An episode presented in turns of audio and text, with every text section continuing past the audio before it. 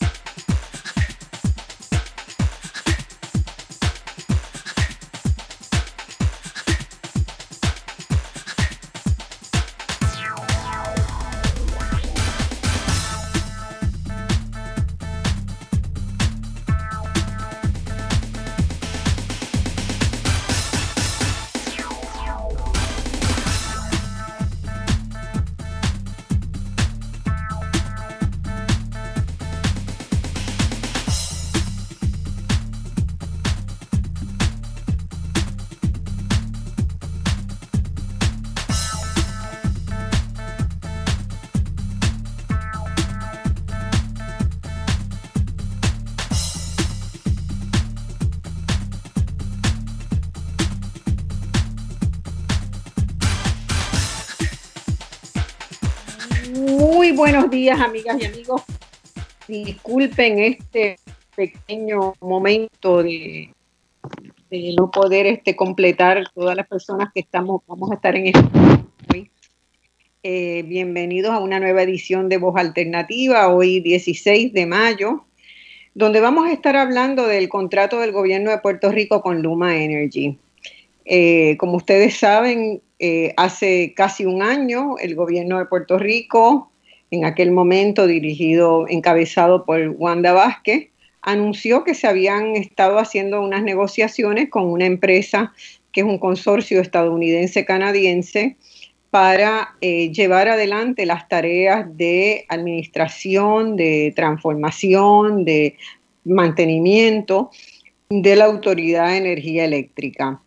Eh, hoy vamos a tener apenas a dos semanas de que ese, ese contrato entre en vigencia, vamos a tener tres personas que han estado dedicando prácticamente buena parte de sus esfuerzos a lograr que ese contrato no se instrumente en Puerto Rico por estar convencidos y así todas las investigaciones que se han hecho de que no es un contrato, es un contrato sumamente perjudicial para Puerto Rico, para los empleados de la Autoridad de Energía Eléctrica, pero sobre todo para eh, las finanzas del presente y del futuro de Puerto Rico, ¿verdad? Y de eso es que vamos a estar hablando hoy.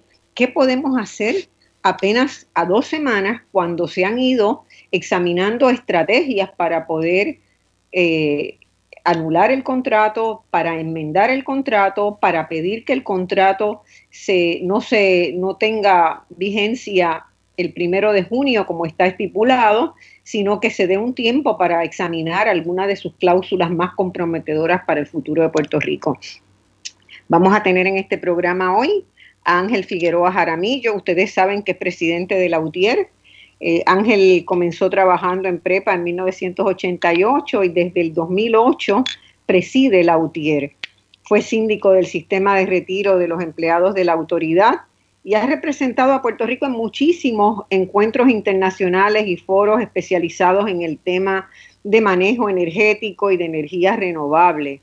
Es cofundador del proyecto Queremos Sol, que ustedes saben que ha venido insistiendo en la necesidad de que Puerto Rico utilice como fuente principal de su energía el sol, que es nuestro cada día.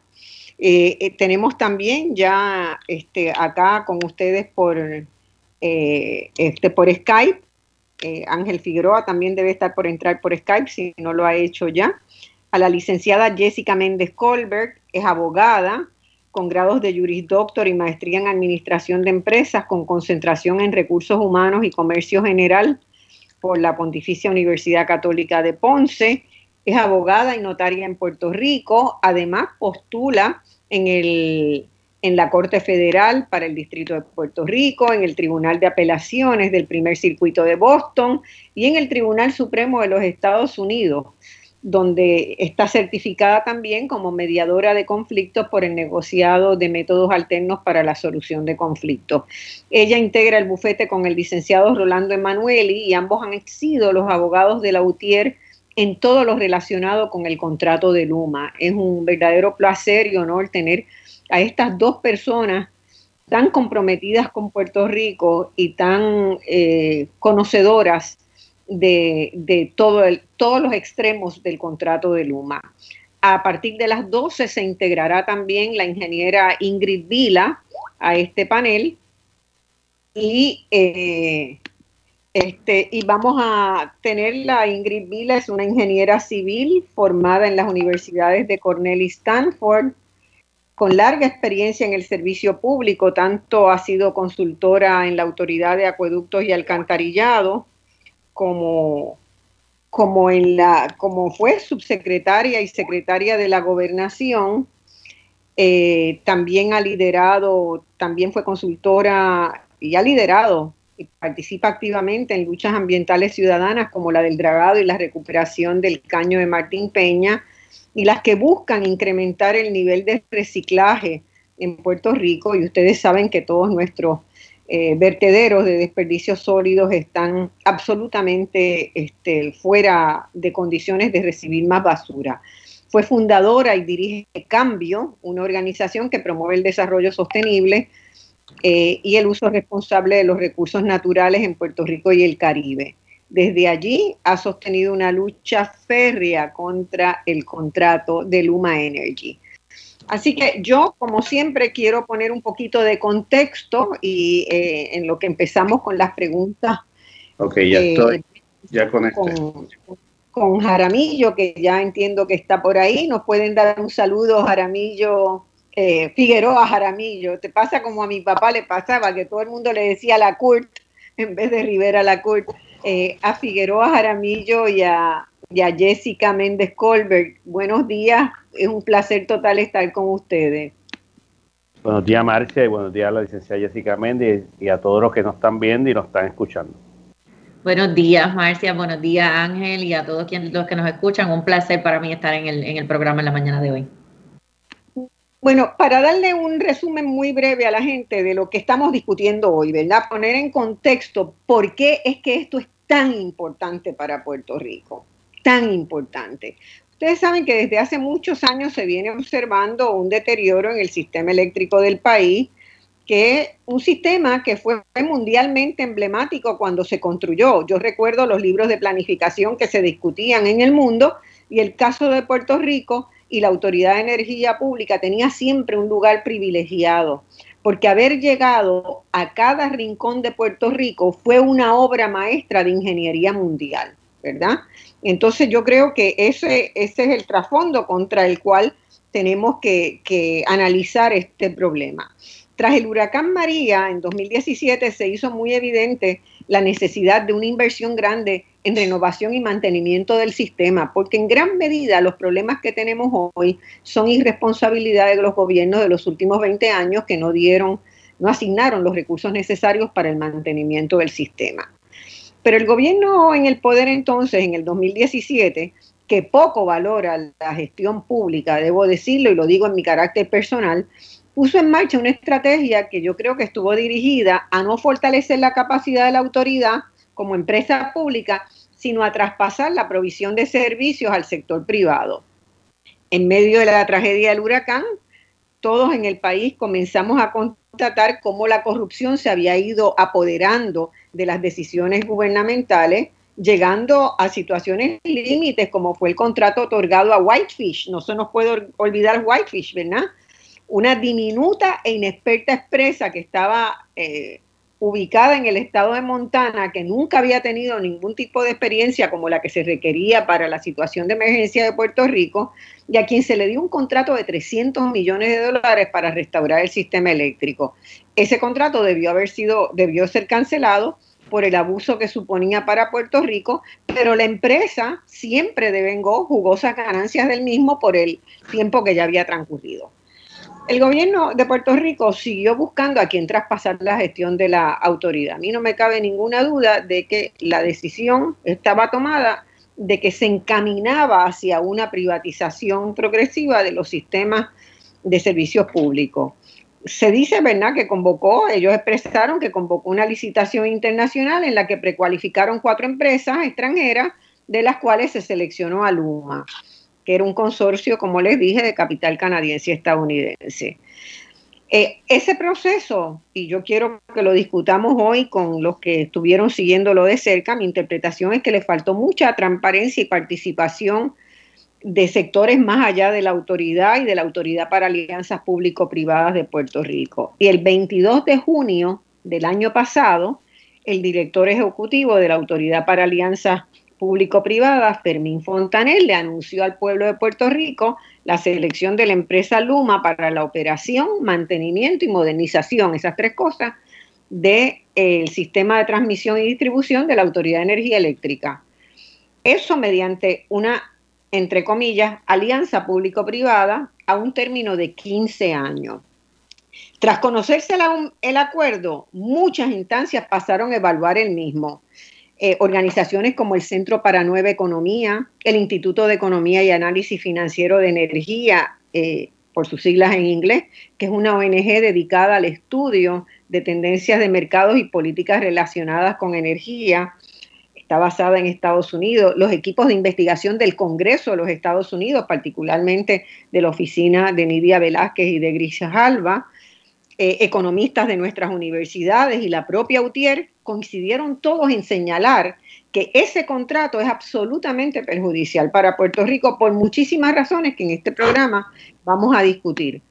El gobernador desoyó todas las voces informadas y ha eh, actuado en plena concertación con la Junta de Control Fiscal, que a pesar de haber dirigido todo el esfuerzo de recortes presupuestarios contra la población de Puerto Rico, autorizó el contrato de Luma.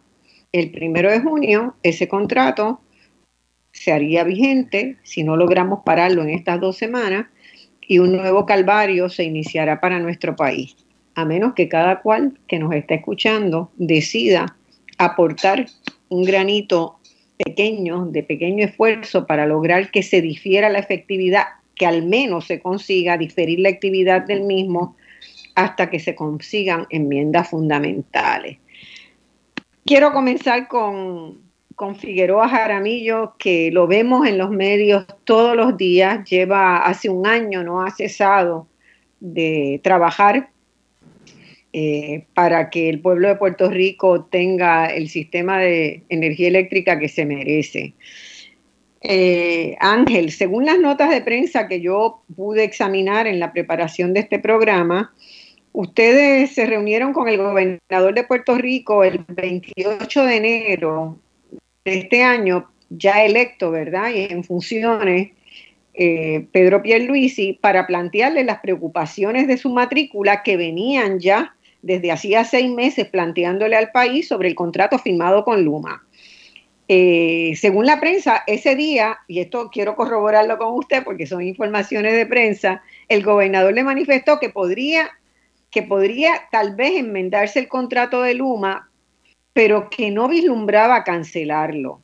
Según las reseñas, le habló de la posibilidad de que ustedes se sentaran en una mesa de diálogo con Luma y con el Comité Timón que el gobernador había nombrado y que estaba encabezado por Larry Selheimer, el designado secretario de Estado. ¿Eso sucedió? ¿Qué, ¿Qué, pasó con eso?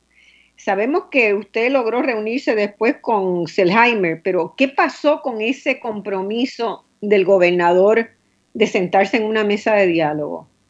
Saludos, Marcia. Eh, antes de entrar ¿verdad? A, la pregunta, que era complementar la introducción que, existe muy bien, bien realizada. el sistema eléctrico en Puerto Rico antes de los años 40 era un sistema privado.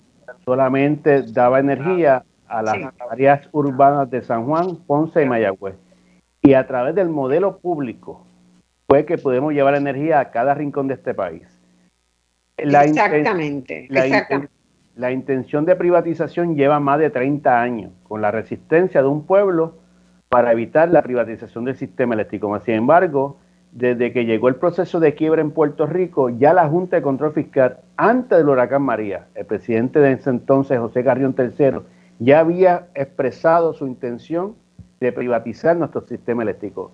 Lo que sucedió con María fue la oportunidad de oro para ellos, para aumentar la crisis para, para que el pueblo de Puerto Rico, dentro de la, de, la, desesperación y la pérdida de vida que estaba ocurriendo, pues utilizara las emociones en lugar de las razones para justificar o anunciar la privatización.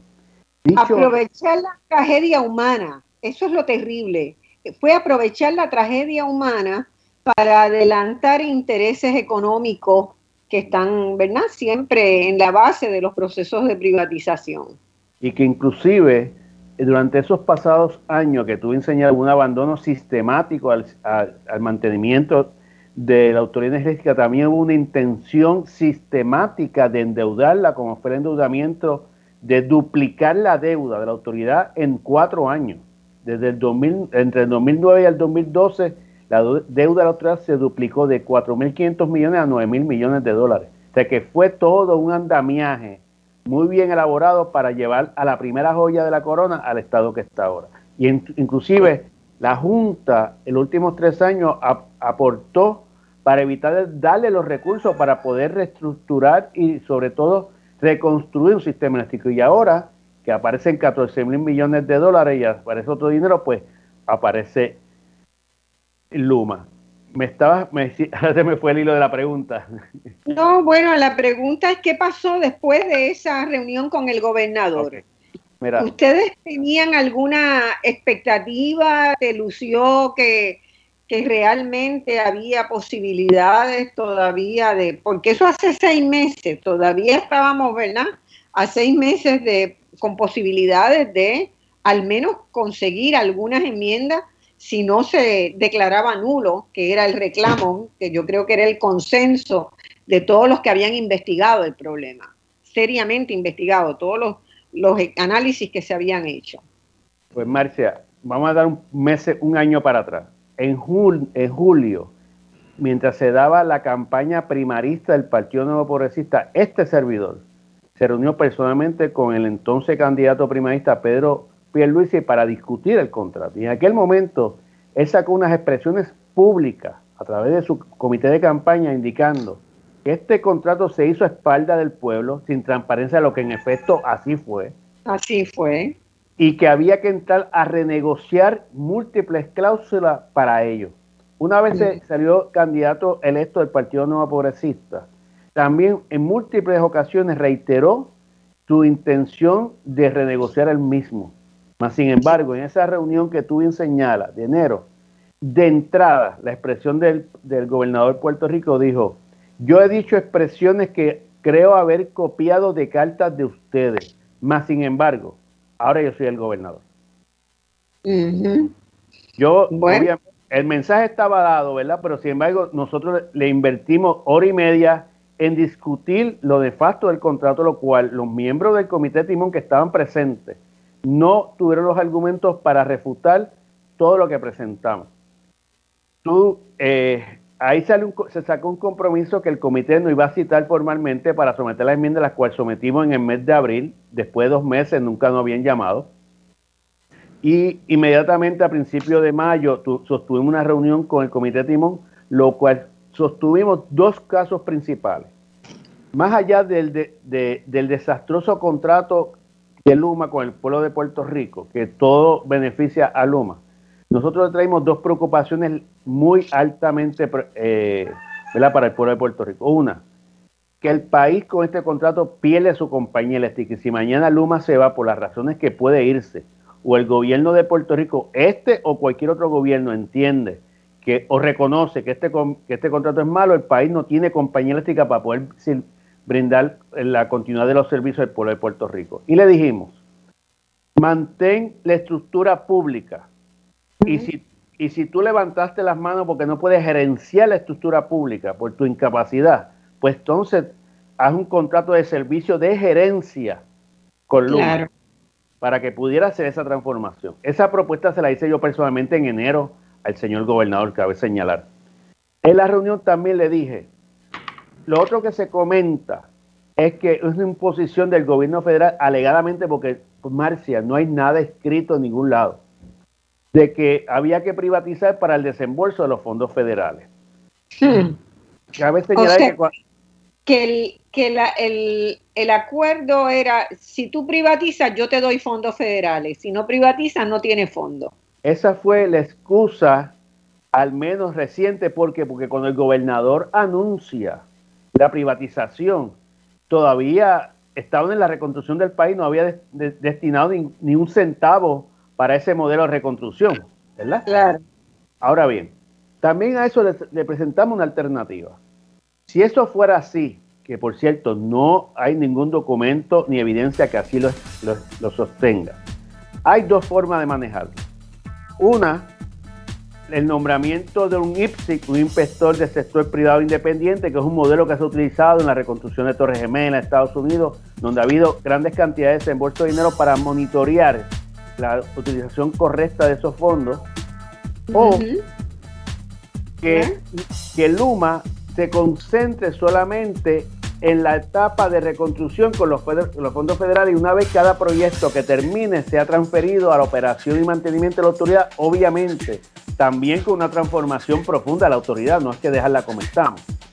Ambas propuestas que son atractivamente viables y que garantiza o minimiza los riesgos del pueblo de Puerto Rico, al día de hoy no ha habido una contestación concreta a ninguna de, las propuestas. Eso demuestra claramente que los intereses de la Junta de Control Fiscal, apoyado por el gobierno de Puerto Rico, es destruir, dejar eh, secuestrado a cualquier compañía que venga en la eventualidad, porque como bien señalaste, ese contrato es por 15 años, en lo mejor escenario. Al decimoquinto año y un día hay que ver qué vamos a hacer con el sistema eléctrico. Y, y eso es bien peligroso, más todavía en la área geográfica que nosotros nos encontramos.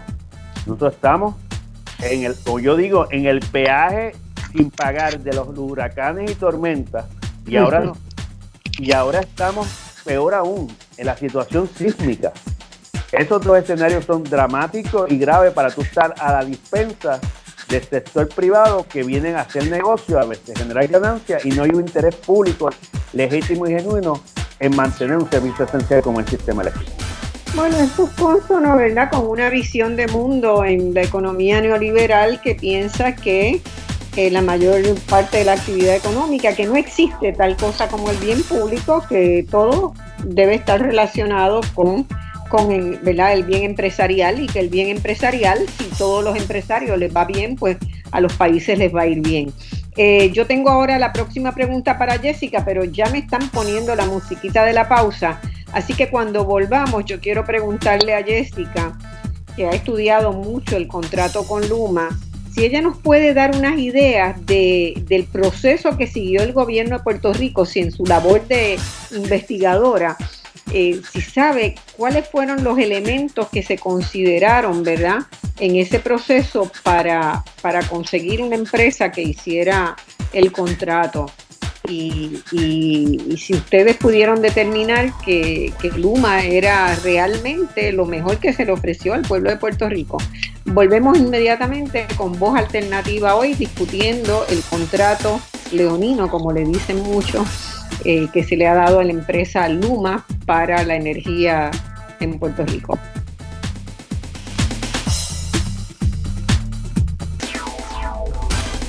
Ya estamos de regreso al análisis de los temas que te interesan. Escuchas Voz Alternativa por Radio Isla 1320.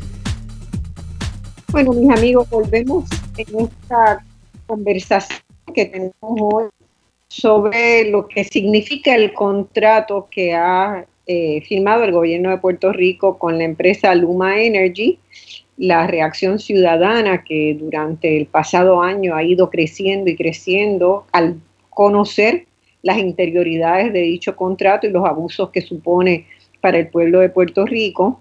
Y yo tengo a Jessica Méndez Colberg, el privilegio de tenerla aquí junto con Figueroa Jaramillo, que saben muchísimo de, este, de la interna de este asunto.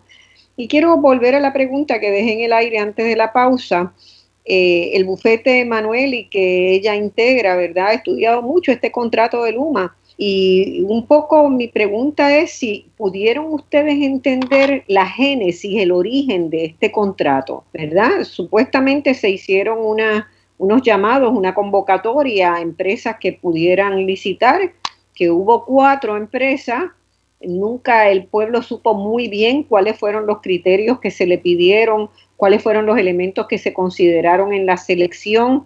Por lo menos a nivel público esa información no circuló mucho, pero yo quería preguntarle si ustedes pudieron tener acceso a algunas fuentes que nos ayudaran a entender ese proceso, el origen del contrato. Sí, Marcia, buenos días y gracias por la oportunidad de proveer este espacio para tocar este tema que es tan importante para, para Puerto Rico. Eh, lo cierto es que hemos estado hablando de que esto ha sido un contrato que se negoció a espaldas del pueblo y es que así fue. Aquí no hubo ningún tipo de transparencia. Eh, nosotros nos integramos de esto un poco antes de que se hiciera el anuncio público por parte eh, de la gobernadora en aquel momento porque recibimos una notificación de una resolución del negociado de energía donde se aprobaba el certificado de cumplimiento de energía, que es uno de los requisitos que establece la, ley 120 para que se pueda llevar a cabo el contrato. Y en ese momento es que comenzamos a correr para solicitar intervención en ese proceso. Eh, cuando tuvimos el beneficio del contrato, ahí fue que pudimos estudiarlo en su totalidad. Estamos hablando de un contrato de más de 300 páginas y muchos de los funcionarios que lo defienden al día de hoy no se han leído el contrato completo. Así que comenzamos a, estudiar el contrato, preparamos una opinión legal con más de, de, más de 30 páginas donde establecimos lo que preliminarmente con el estudio que hicimos pudimos identificar como fallas del contrato, porque después de eso mientras más uno lo lee y más uno lo estudia, más cosas siguen apareciendo de, sobre las fallas del contrato. Así que todo fue a puerta cerrada y tuvimos que entonces ir contra la corriente, haciendo los cuestionamientos tanto en el negociado como posteriormente en la corte de Swain, cuando, de la jueza Laura Taylor Swain, cuando, cuando acuden a pedir gastos administrativos, pero en realidad ha sido eh, eh, una falta de transparencia total. En términos de los criterios que se pudieron haber evaluado de, para otorgarle el contrato a Luma, pues realmente no es hasta hace unas pocas semanas que pudimos ver documentos donde se vieron las tablas, donde le, le adjudicaron las puntuaciones a Luma en, la, en la evaluación que hicieron, y lo digo entre comillas, porque supimos que la Autoridad de Alianzas Público-Privadas contrató unos consultores que la ley le provee para, para hacerlo, para que esos consultores evaluaran a los proponentes y establecieran una recomendación basada en unas puntuaciones que se le daban en distintas áreas, como el manejo de fondos federales, el manejo de, del staff, eh, de las operaciones previo a la transición y luego de la transición, un montón de factores. Y nos enteramos que el proceso de, votación entre lo que fue la recomendación de, la, de los consultores y posteriormente los miembros que ocupaban el comité de alianza fue todo, en mi opinión, una farsa porque se copiaron los resultados, Marcia. Los consultores emitieron una recomendación y el comité de alianza, los miembros del comité de alianza se copiaron esos resultados y se copiaron tan y tan mal que copiaron hasta los errores aritméticos en la suma que hicieron de los, de los resultados, hasta eso se copiaron. Decía mi, mi socio Manuel en, en, una, en una de tantas entrevistas que es como cuando en la escuela te copias eh, del examen del otro y te copias hasta el nombre. Pues así así literalmente eh, fue. Y luego entonces también supimos que se otorgó un, un, acuerdo, un memorandum of understanding entre la Autoridad de Alianza Público-Privada, el negociado de energía y la AFAF para que el negociado sirviera de consultor para la Autoridad de Alianza Público-Privada y, para, y para, para la Autoridad de Alianza Público-Privada en la aprobación del contrato, o sea, para que se pudiera aprobar el contrato.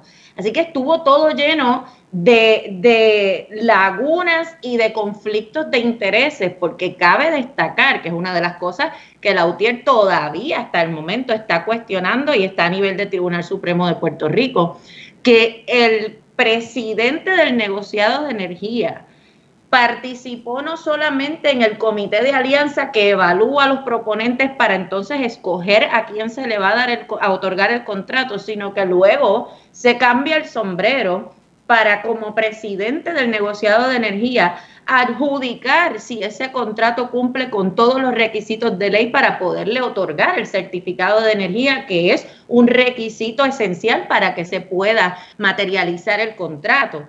Así que, como, como expliqué, ves al negociado sirviendo de consultor para que se pueda ah, otorgar el contrato, más ves al presidente del negociado cambiándose el sombrero en las determinaciones. Y eso es algo que se fue conociendo ya otorgado el contrato por la falta de transparencia que hubo a nivel de que en las investigaciones que hizo, que estuvo haciendo la, la, legislatura, surgió un referido del, de, para el Tribunal Supremo de Puerto Rico porque Edison Avilés es ingeniero y es abogado, así que conoce de estos temas de conflicto de intereses y se refirió para que el Tribunal Supremo lo atendiera como una queja por eh, como una queja ética en el ejercicio de la, de la profesión de la abogacía. Así que como ves, eh, transparencia ninguna en este proceso. Yo, yo debo haber leído, ¿verdad? Eh, no digo que todo, pero buena parte de los artículos que han salido en la prensa en el último año relacionados con Luma y las investigaciones que hizo el Centro de Nueva Economía y las, las ¿verdad? El, el andamiaje académico que evaluó los contratos, Ahora, en ningún, en ningún lugar encontré una explicación de por qué se eligió a Luma, ¿verdad? Este, no hay una, no se le dijo a la población, bueno, Luma sacó esta puntuación y los otros esta, y los otros esta, y los otros esta. Es sencillamente el anuncio fue, hemos hecho una evaluación, nunca tuvimos claro cuáles fueron, ¿verdad? Los elementos que se evaluaron, los puntajes de cada una y por qué se da esa evaluación. Y eso es un elemento que, ¿verdad? Nosotros tendríamos que seguir reclamando transparencia sobre los procesos adjudicativos en el gobierno, porque no puede ser que ni siquiera los elementos que están instalados para contrapesos, ¿verdad? Como fue en el caso que, tú mencionas, ¿verdad? Eh, no puede haber una persona que adjudica y que a la vez tiene que tomar una, una decisión desde otro, desde otro lugar, ¿verdad? Porque para eso se, se hacen como contrapeso el sistema. Entonces, eh, esa, empezando por ahí, ¿verdad? En la primera pregunta que, que en mí no ha quedado aclarada y no puedo endosar, además de que, bueno, ah, tengo bastante experiencia en el tema de evaluación de, de programas y proyectos gubernamentales y veo que los mecanismos desde el origen no fueron este, transparentes, no fueron participativos, muchísimo menos, ¿verdad? Entonces ahí hay un, problema que desde el origen es muy serio. Eh, eh, todo el proceso, ¿verdad?, de ratificación por parte de la Junta de Gobierno, de la autoridad, de la Junta de Supervisión y Administración Financiera, del negociado de energía, todo, la oficina del gobernador, ¿verdad? Este, nadie en esas esferas encontró nada mal en ese contrato cuando ya había tantas investigaciones que señalaban deficiencia. O sea, tú te tropezaste con que algo de, de las consideraciones que se levantaron desde el ámbito de los expertos se tomaran en consideración. Recuerda que eh, en, el proceso de, aprobación del contrato estuvimos a ciegas. Estos funcionarios eh, con sus gringolas lo, aprobaron, ¿verdad? Y, y, todavía está esa pregunta de a qué responden lo, a qué intereses responden la Autoridad de Alianza Público-Privada, la propia Junta de Gobierno de la Autoridad de Energía Eléctrica, la Junta de Control Fiscal, porque mientras más uno evalúa el contrato, más uno encuentra estas deficiencias. Surgen con posterioridad porque todas estas instituciones de mucho prestigio, Colegio de Abogados y Abogadas de Puerto Rico, el Colegio de Ingenieros y Agrimensores, el Centro para la Nueva Economía, señalan las deficiencias del contrato, más todo lo que surge en las vistas públicas que, realizó la legislatura, pero siguen con la, el empeño de defender el contrato a pesar de la clara violación de ley, que, de, de, lo, de lo contrario a la ley que es el contrato, empezando por, por el rechazo a los convenios colectivos, entre un montón de otras cosas. Entonces, es este empeño que uno que tiene dos dedos de frente dice, ¿de dónde surge? ¿A qué están respondiendo? Porque eh, se mantienen en que el contrato A, en que, en que eh, ni siquiera contemplar las enmiendas cuando, claro, nuestra posición es no, no, el contrato es nulo, porque tiene todas estas deficiencias es contrario a la ley, así que lo que es nulo nunca existió este, pero ni siquiera la posibilidad de evaluar por parte del gobernador las enmiendas, a pesar de que en un momento dado se había comprometido por eso. Y cuando, y cuando uno mira las expresiones de lo de el señor Fontanés y del señor Omar Marrero en defensa de estos contratos y de, de, este contrato y de la propia Junta de Control Fiscal en los procesos que hemos llevado a cabo, la defensa es meros slogans de los alegados beneficios que, estos contra que este contrato va a traer, eh, de cómo van a modernizar el sistema, pintan a la Autoridad de Energía Eléctrica como, como una eh, eh, entidad inútil que no puede hacer nada cuando... Demonizada totalmente. Totalmente. Y entonces argumentos de miedo en términos de que si no seguimos para adelante con el contrato y la ejecución el primero de junio, entonces aquí va a haber un caos terrible porque está la, temporada de huracanes ahí, como si la Autoridad de Energía Eléctrica no respondiera a la, a la, temporada de huracanes todos los años.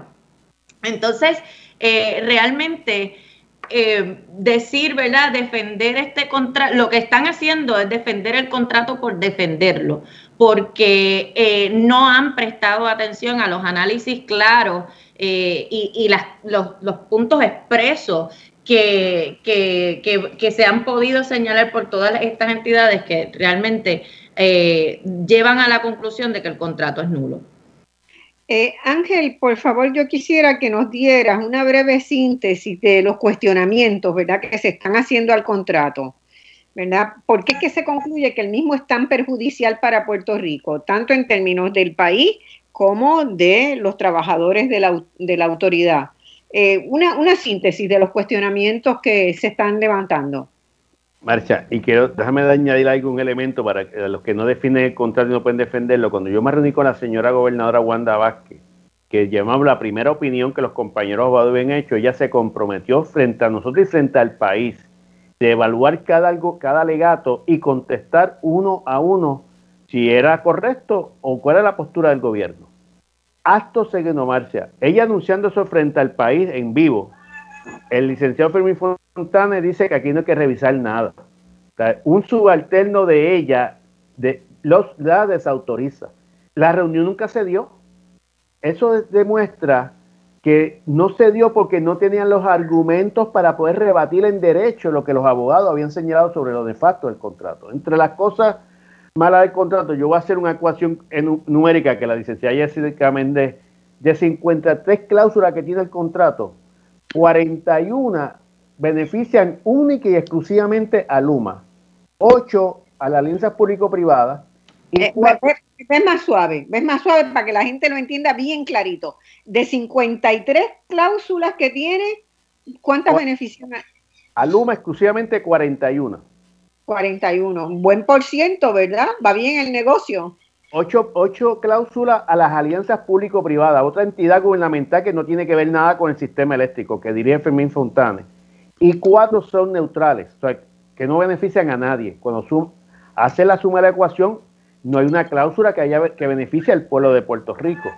Entre cuáles son los argumentos que nosotros hemos levantado más peligrosos de esta cláusula. Primero, que Luma no invierte ni un centavo de su capital en el, en, ni en el negocio ni en el sistema eléctrico. Digo en el negocio porque tampoco invierten en el poder montar la estructura operacional que están montando. La, están, la tuvimos que pagar el pueblo de Puerto Rico que llevan por 120 millones de dólares. Eh, este. vamos, a, vamos a detenernos ahí un momentito para que la gente, para ir digeriéndolo bien. O sea, cuando en teoría económica, un país va a privatizar generalmente es porque necesita capital fresco que aporte una empresa porque el gobierno no puede ponerlo. Lo que, estamos, lo que estamos viendo acá es que ese no es el caso de Puerto Rico. El caso de Luma es que Luma no va a aportar, no va a poner inversión de su parte, sino que va a utilizar los recursos que el gobierno de Puerto Rico le da. Es así. Es correcto. Ahorita traíste como parte de introducción la historia de Whitefish. Esto es una historia peor que la de Whitefish. Whitefish multiplicado, porque no son 300 millones de dólares. Aquí se está hablando de 1.500 en servicio a 15 años, pero un acceso a fondos sobre 15 mil millones de dólares, fondos estatales y federales. Esa es la primera. Luma no invierte nada. Por cierto, sus compañías matrices, ¿cuántas servicios de capital eh, eh, estadounidense y ATCO pusieron una pantalla corporativa para evitar que las acciones de Luma los perjudique a ellos, lo que llaman una corporación de, responsabilidad limitada. Este, si vamos contra Luma, Luma no podemos ir contra ni los ni Cuanta ni ATCO, porque no, porque tiene esa pantalla corporativa de protección. Segundo, es lo que dije al principio, el país perdió su, su industria eléctrica. Vamos a estar sujeto a lo que Luma establezca, cómo lo establezca. En esos criterios, Luma puede prescindir del contrato si la legislatura, y esto yo le llamo el secuestro de la democracia, de la poca democracia puertorriqueña que hay. Este, y, la gente me decía, ¿de a qué tú te refieres? ¿Te volviste loco? Que tiene que haber un contrato con la democracia y, la, y el secuestro. Pues, esto es un contrato que si mañana la legislatura aprobase alguna ley para poder regular, reglamentar, fiscalizar o cambiar disposición del contrato, Luma puede prescindir del contrato. ¿Y por qué digo que lo secuestra? Porque si nos quedamos sin compañía eléctrica, tenemos ese chantaje latente. Ah, si tú me tocas, yo me voy.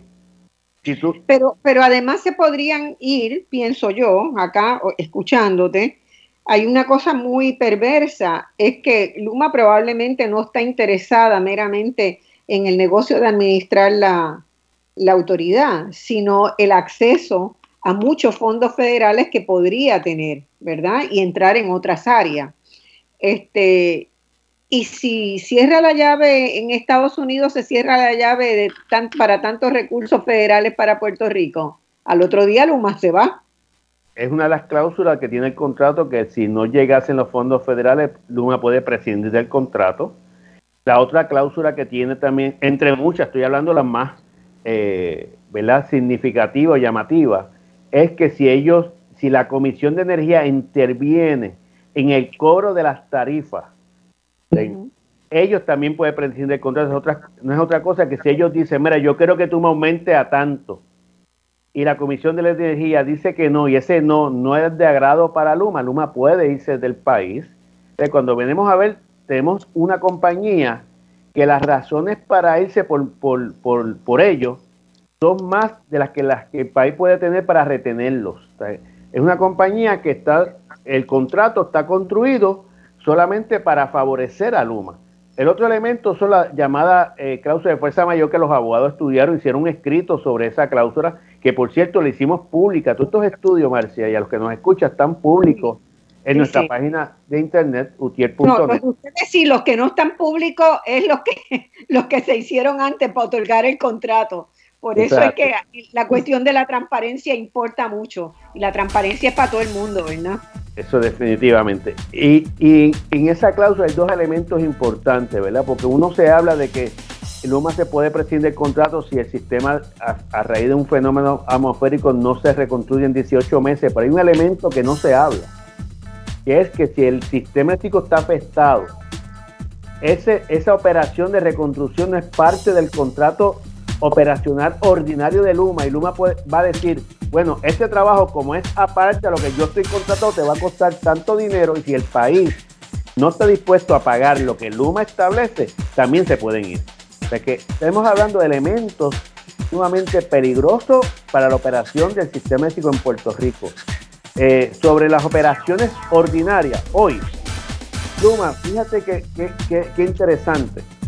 La administración gerencial de la alta salud ejecutivo, que son parte fundamental del desastre operacional porque se han prestado para ese esquema. Son precisamente los que ha contratado Luma para operar en su, en sus operaciones. los ineptos que tienen hoy operando la autoridad van a ser los mismos ineptos que Luma va a contratar. Y eso se agrava aún más con el expertise. Decía en, la, en una de las columnas que salió publicada en el día del viernes por parte de la congresista Nidia Velázquez y, Raúl Grijalva, que una de las preocupaciones era cómo se desmantelaba el recurso humano con experiencia y conocimiento con esta transacción. Ese es el mayor riesgo. Nosotros vimos la reconstrucción de María. Claro que la ayuda era necesaria, pero también vimos cómo llegaron cientos de brigadas a Puerto Rico cobrando decenas de millones de dólares que no sabían lo que estaban haciendo y tuvimos que nosotros ayudarlo. Y esto es parte del riesgo que el país va a asumir con este contrato, más todavía con lo que están haciendo de en solo minutos regresamos con la primero Alternativa bueno, por Radio la Isla de la pausa. Nos vamos a la pausa y volvemos de inmediato. Ya estamos de regreso al análisis de los temas que te interesan. Escuchas Voz Alternativa por Radio Isla 1320. Hacerle una preguntita más a Jessica y vamos a darle la bienvenida en unos minutos a la ingeniera Ingrid Vila, que también ha estado muy activa en el tema del contrato de, Luma.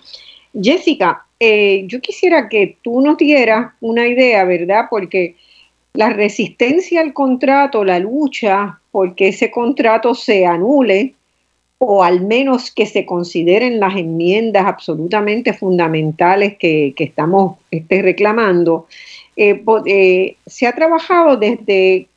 Organizaciones de la sociedad civil, desde la UTIER, desde una lucha también que se da en los tribunales. Y yo quisiera que nos dieran como una pequeña cronología de los esfuerzos legales que ustedes han llevado adelante para detener la puesta en marcha de este contrato y que nos dijera dónde estamos en este momento a dos semanas exactamente del primero de junio que entraría en vigencia el contrato según estaba estipulado. Sí, Marcia, han sido muchas luchas fuera del tribunal, eh, pero como mencioné cuando, cuando comencé a hablar ahorita, eh, lo primero que, se hizo y que todavía está pendiente es cuestionar ese certificado de, cumplimiento de energía que otorgó el negociado. Eh, toda vez que esa es una de las condiciones esenciales para que se pueda ejecutar el contrato. Así que eso todavía está pendiente ante el Tribunal Supremo de Puerto Rico. Eh, eso es contra la Autoridad de Alianza Público-Privada. También se han hecho, se, nos hemos opuesto en los procesos de título 3, donde la Autoridad de Energía Eléctrica, la, la, Junta, de Control Fiscal solicita que se le paguen gastos administrativos con prioridad a Luma. En dos ocasiones han radicado mociones para que Luma pueda cobrar completo y primero los gastos que incurra tanto en el proceso de transición para montar su negocio como ya una vez... Eh, pase el primero de junio. Y eso pues evidentemente tiene eh, efectos detrimentales en lo que es el proceso de reestructuración de la Autoridad de Energía Eléctrica.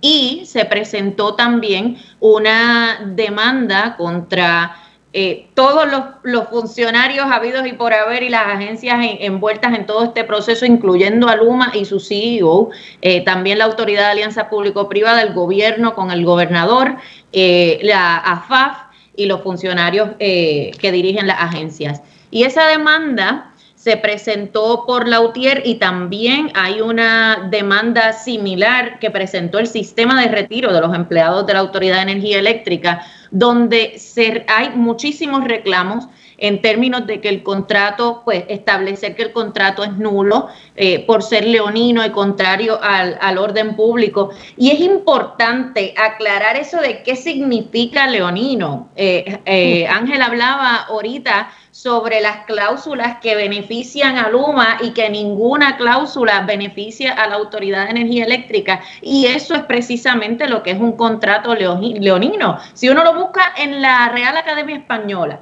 lo que dice es que es ventajoso para, una, para solamente una de las partes. Y el Tribunal Supremo de Puerto Rico ha rechazado el, el, que se otorguen contratos leoninos, particularmente cuando hay eh, fondos públicos envueltos, como es en este caso. Así que eh, por ser leonino, contrario al orden público, el contrato se reclama que es nulo. También es nulo porque es contrario a distintas disposiciones, y todo esto está reclamado en la demanda, a distintas disposiciones de ley, por ejemplo, la ley 120, que requiere que se respeten los convenios, los derechos que están eh, contenidos en los convenios colectivos y en distintas otras leyes para los trabajadores, y el contrato de Luma expresamente rechaza el reconocer los convenios colectivos y no tiene ningún tipo de obligación para contratar a los empleados de la Autoridad de Energía Eléctrica más allá de darle una prioridad para entrevistarlos. Y ya hemos visto la penosa situación en la que, la que el gobierno ha tenido, ha enviado cuatro mil cartas a los empleados de la Autoridad de Energía Eléctrica para ubicarlos en distintas agencias donde tenemos a un celador eh, trabajando en la en, la, en el Departamento de Salud con posiciones que son totalmente inconsistentes con lo que ha sido las tareas que realizaban en la autoridad. Es un desperdicio de recursos extraordinario porque los años de formación, de aprendizaje, de trabajo todo se va por la borda. Y no solamente eso, ¿dónde están entonces los ahorros para la autoridad o para el gobierno de Puerto Rico cuando como quiera tienen que cubrir esa nómina más también pagarle a Luma por la gente que Luma va a traer y por todas las operaciones de Luma que como mencionaba Ángel ahorita, ni siquiera responden por los daños que causen. Eh, eh, en, el, en, el, ejercicio de la operación de la, de la, de la instrumentalidad. Bueno, a mí me, gustaría, ¿verdad?, que tú pudieras decirnos la lucha legal. ¿Qué, podemos esperar en estas últimas dos semanas? ¿Dónde estamos? Es crítico porque precisamente el martes tenemos una vista ante la jueza Laura Taylor Swain por un interdicto preliminar. La demanda que se presentó es una demanda de injunction para que se, y que se declare que el, que el contrato es nulo, por lo tanto hay que devolver todas las prestaciones, pero se presenta con una moción de interdicto preliminar que lo que busca es que la jueza emita esa orden para paralizar la ejecución del contrato de cara al primero de junio, en lo que se puede atender la totalidad de las reclamaciones que están presentadas en la demanda, que como dije, son muchísimas, todas dirigidas a establecer la nulidad del contrato o lo, cuán eh, contrarias son a la ley estatal eh, a la ley eh, promesa incluso y a leyes federales como la ley ERISA por los efectos que tiene ante el sistema de retiro que también lo descapitaliza por completo eh, por, por, por, el hecho de que tienes, que tienes empleados que se te mueven y retiran sus aportaciones, más los conflictos que crea en el sistema de retiro en términos de Luma, una entidad privada aportando a un sistema de retiro público. Todo eso es contrario a la ley. Así que se presenta esta moción que se va a ver el 18, este martes 18 de mayo. virtual. Es una vista virtual porque por el COVID todas las vistas se están haciendo incluso por teléfono. No tenemos ni el beneficio de verle la cara a la, a la jueza. Eh, tengo que decir, y si no Ángel lo va a decir también, que todo el mundo, no solamente empleados de la autoridad, están convocados para una manifestación frente al Tribunal Federal, porque las luchas, esto es importantísimo. ¿A qué hora? Eh, Ángel, ¿a qué hora están citando? Porque la vista es a las nueve. Estás en mute, Ángel estamos citando a las 11 de la mañana, reconociendo que la vista comienza a las 9, pero invitamos a todo el pueblo de Puerto Rico, a toda la familia energética, compañeros activos jubilados, que nos vemos allí, porque como bien señala la compañera Jessica, el derecho se, se, se discute adentro, pero la justicia se reclama afuera. Eso es así. Absolutamente. Ese día, o sea, estamos ya en el límite del límite del límite, ¿no? Y una cosa que quiero aclarar, Marcia, sobre este proceso del injunction preliminar. Esto es una moción que se tiene que atender con carácter de urgencia porque estamos reclamando, hay unos daños irreparables que, se van a, que se están ocasionando y se van a, continuar ocasionando con la, la ejecución del contrato el primero de junio. Pero el hecho de que la jueza no conceda el injunction preliminar, que es, como digo, una orden para paralizar todo en lo que puedo ver el caso completo eso no quiere decir que se ha perdido el caso, ¿verdad? Lo que implica es que no, no va a haber esa paralización que se está buscando. Por lo tanto, la lucha no termina si, se, si, se, si no se otorgara el, el, el, injunction. Eso es bien importante. Pero en esencia es eso. Eh, la, la, la, vista del martes es importantísima porque ahí vamos a discutir a, a, discutir, a, a, argumentarle a la jueza por qué este contrato causa daños a las partes peticionarias, pero también en atención al interés público y cómo hay que paralizarlo en este momento para evitar que se continúe ocasionando los daños hasta que entonces podamos ver la demanda en sus méritos, que, eh, que como comenté es una demanda que tiene más de 90 páginas, donde se hacen todos los planteamientos por las fallas que tiene el contrato. Bueno, ustedes tranquilos, los abogados, sientan el poder de toda la población de Puerto Rico y la energía que ¿verdad? Es como cuando un cirujano va a hacer una cirugía mayor en un caso grave, ¿verdad? Vamos a sentir ese, esa energía en ustedes y, realmente esperar que la, que la jueza Taylor tenga sus neuronas abiertas para entender la gravedad de los planteamientos que están haciendo. Tengo a Ingrid que quiero, ya está en línea y quiero este, invitarla a que haga comentarios sobre sobre este proceso legal que vamos a tener el, el, martes antes de pasar, ¿verdad?, a otras consideraciones que desde el espacio de cambio y desde este Ingrid misma este, personalmente ha intervenido eh, con uno de los elementos que a mí también me preocupan muchísimo, es cómo nos torpedeamos a nosotros mismos en un objetivo que es imprescindible en la sociedad puertorriqueña y en la economía de Puerto Rico de migrar nuestra dependencia del uso de combustibles no renovables hacia energías limpias y renovables como es el sol. Ingrid, bienvenida, un placer tenerte y, gracias por todo lo que, por tu activismo también, ¿verdad? Tenemos aquí a, tres paladines de, la defensa de, Puerto Rico. Muchas gracias, Marcia, por la oportunidad y saludos a Ángel y a Jessica y obviamente pues mi solidaridad también con los empleados de la autoridad ante toda esta situación que enfrentan, que, que definitivamente no es fácil estar ante un cuadro tan incierto, en una situación en que el gobierno mismo es el que ha creado esta condición de ansiedad y de no saber eh, cuál es el futuro que tendrían estos empleados eh, tan siquiera en los próximos 30 días. Eh, sobre el caso que estaban hablando, pues obviamente Jessica y, Ángel son los que están más eh, eh, adentrados en, ese proceso de título 3. No obstante, nuestro llamado desde las organizaciones ambientales, comunitarias y todos los que han respaldado este rechazo al contrato de Luma es que hay que activarse.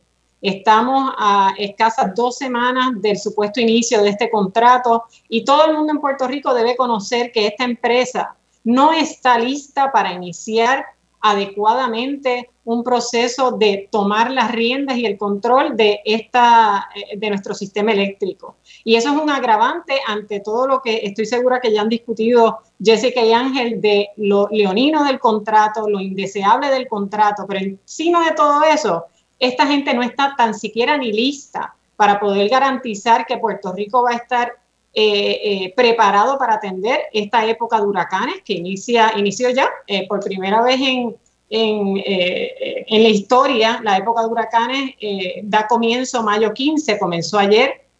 han adelantado esos pronósticos debido al incremento que hemos estado presenciando en los pasados años a nivel global. Así que estamos ante un cuadro que, que, debe preocuparnos a todos en el país y que requiere que todos conozcamos lo que está ocurriendo y que todos nos activemos y busquemos la manera más efectiva de participar. Eh, atendiendo el segundo punto que traes, ¿no? De, de cómo hemos llegado aquí, eh, teniendo tantas oportunidades para haber eh, puesto en marcha otro, otros cursos, ¿no? Y, y otras maneras de transformar la autoridad. Yo creo que tenemos que un poco mirar hacia atrás, ¿no? No solo lo que ha ocurrido en años recientes, porque aquí desde, la, desde los años 80 y 90 se comenzó a ver la energía como una oportunidad de ganancia y como pieza de mercado.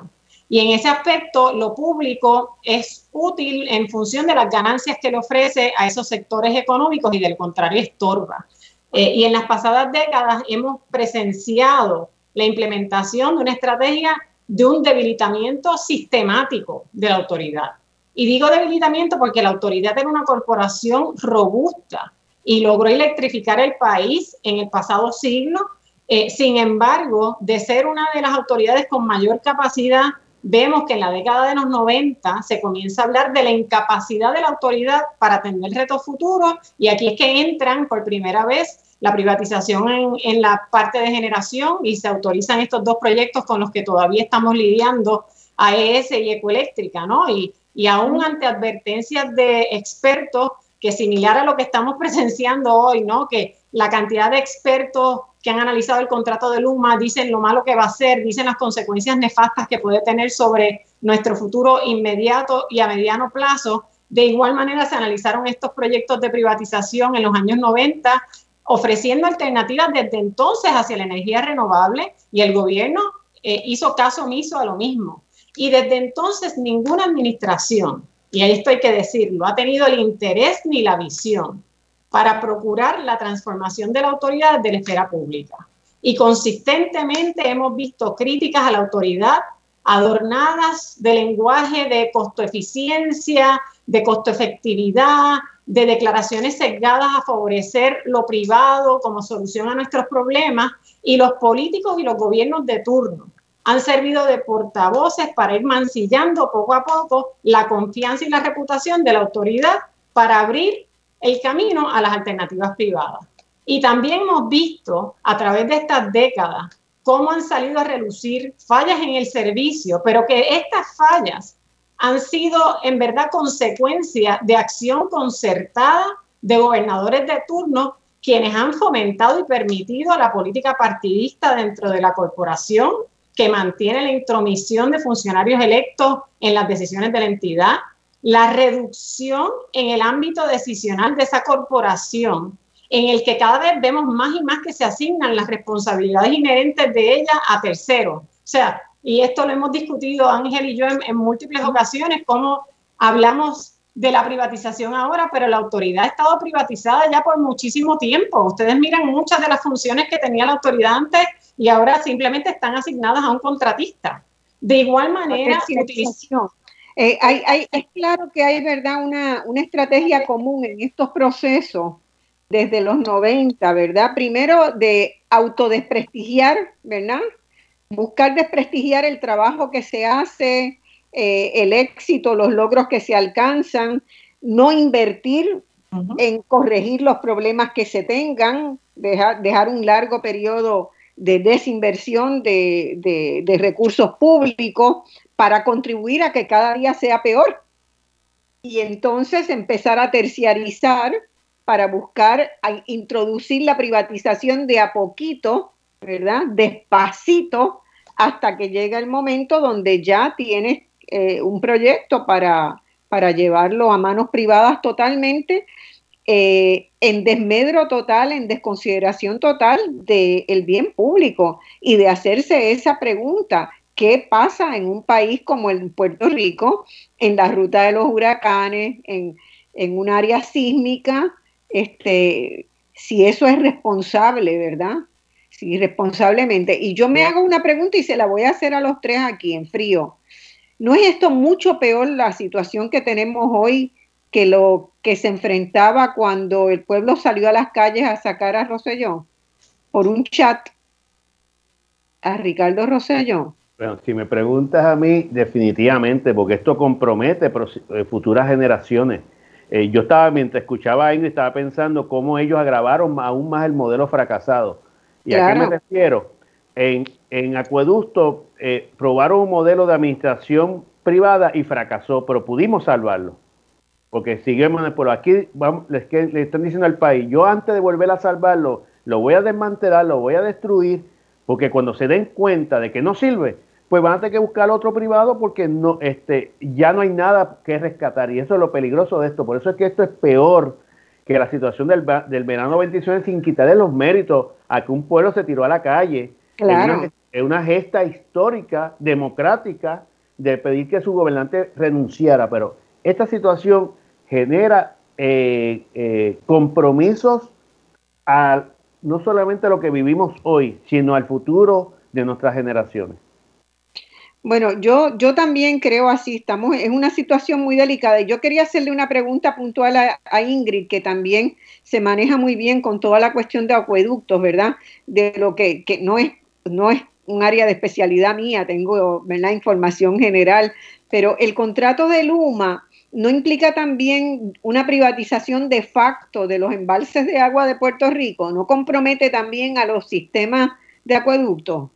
Pues eso es un área que de la documentación pública disponible no queda claro cómo se va a tratar el tema de los embalses y el sistema de riego.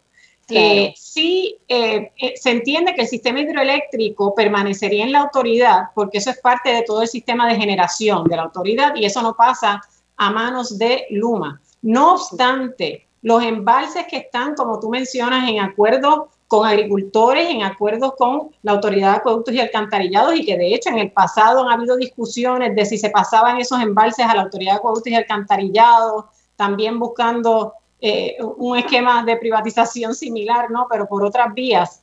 Eh, no queda claro de la documentación cuál va a ser el rol que va a tener Luma en cuanto a estos embalses. Lo que, como les mencionaba al inicio, es preocupante que estemos hablando de una entidad que va a tomar control supuestamente el primero de junio y todavía al país y, en la documentación, y me parece que hasta aún en la discusión con el propio negociado de energía, estos aspectos no están claros de quién es el que va a estar a cargo de qué. El plan de operaciones de Luma todavía no está autorizado ni presentado ante el negociado de energía. Esto salió a relucir en una resolución la semana pasada del negociado.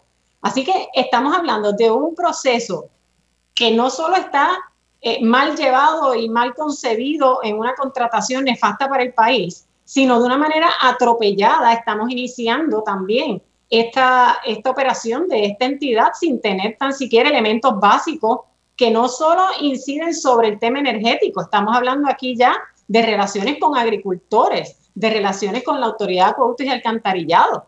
Así que definitivamente hay muchísimos aspectos. También, ¿verdad? Poniendo en funcionamiento nuestra soberanía alimentaria, porque si no hay este, eh, si, si, es, si esos aspectos se privatizaran también, ¿verdad? Pues si tiene una incidencia importantísima. Definitivamente.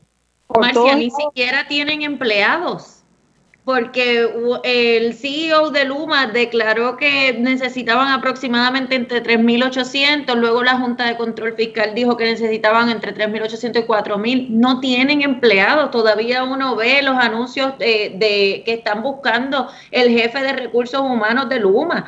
Así que, ¿cómo van a operar el primero de junio si no tienen los empleados que necesitan? Y ese proceso entre tú y Jaramillo lo pueden comentar de, ofrecerles a los empleados de la autoridad que se queden en Luma. ¿Qué ha pasado ahí? Mira, la realidad es que eh, no ha sido atractivo en términos generales para los trabajadores y trabajadoras. Por eso es que ha habido una resistencia de los compañeros. primero porque no hay una garantía de los derechos adquiridos, que lo, único que lo garantiza son los convenios colectivos. Porque le pueden decir a uno, te, voy a, te voy a dar derecho al plan médico, pero si mañana me lo quitas, no tengo un proceso de queja y agravio donde yo pueda litigar eh, el proceso porque me lo quitaste, si fue válido, cómo me lo quitaste, un procedimiento disciplinario, otros elementos. Ha habido puestos claves, tengo que reconocer, administrativos que han casi duplicado el salario bajo unas condiciones totalmente, pero la, la rutina diaria de los trabajadores, principalmente lo que es un elemento en el siglo XXI, ¿cuál es? La estabilidad de empleo los trabajadores la pierden con, eh, no solamente nosotros como trabajadores, sino es lo que ha perdido todo el sector privado, ¿verdad? No hay estabilidad de empleo y, máximo una compañía que ya de entrada está diciendo yo solamente voy a estar 15 años, en mejor de los casos. Si yo tengo 5 años de servicio, 10 años de servicio, ya no me puedo pensar que con esta compañía, si todo me fuera bien, si no hubieran atropello, voy a durar 15 años, porque ya la compañía ya anticipó que el contrato es por 15 años. Y en ese sentido, los trabajadores han optado de no pasar a Luma por todas esas condiciones.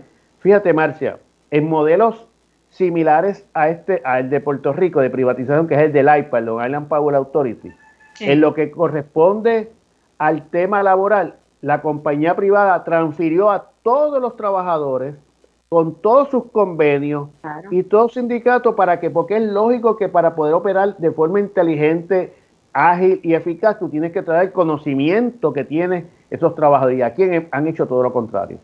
Porque los trabajadores son uno de los activos de la, de la, de la, de la Autoridad de Energía Eléctrica, pero eso ellos no lo están reconociendo.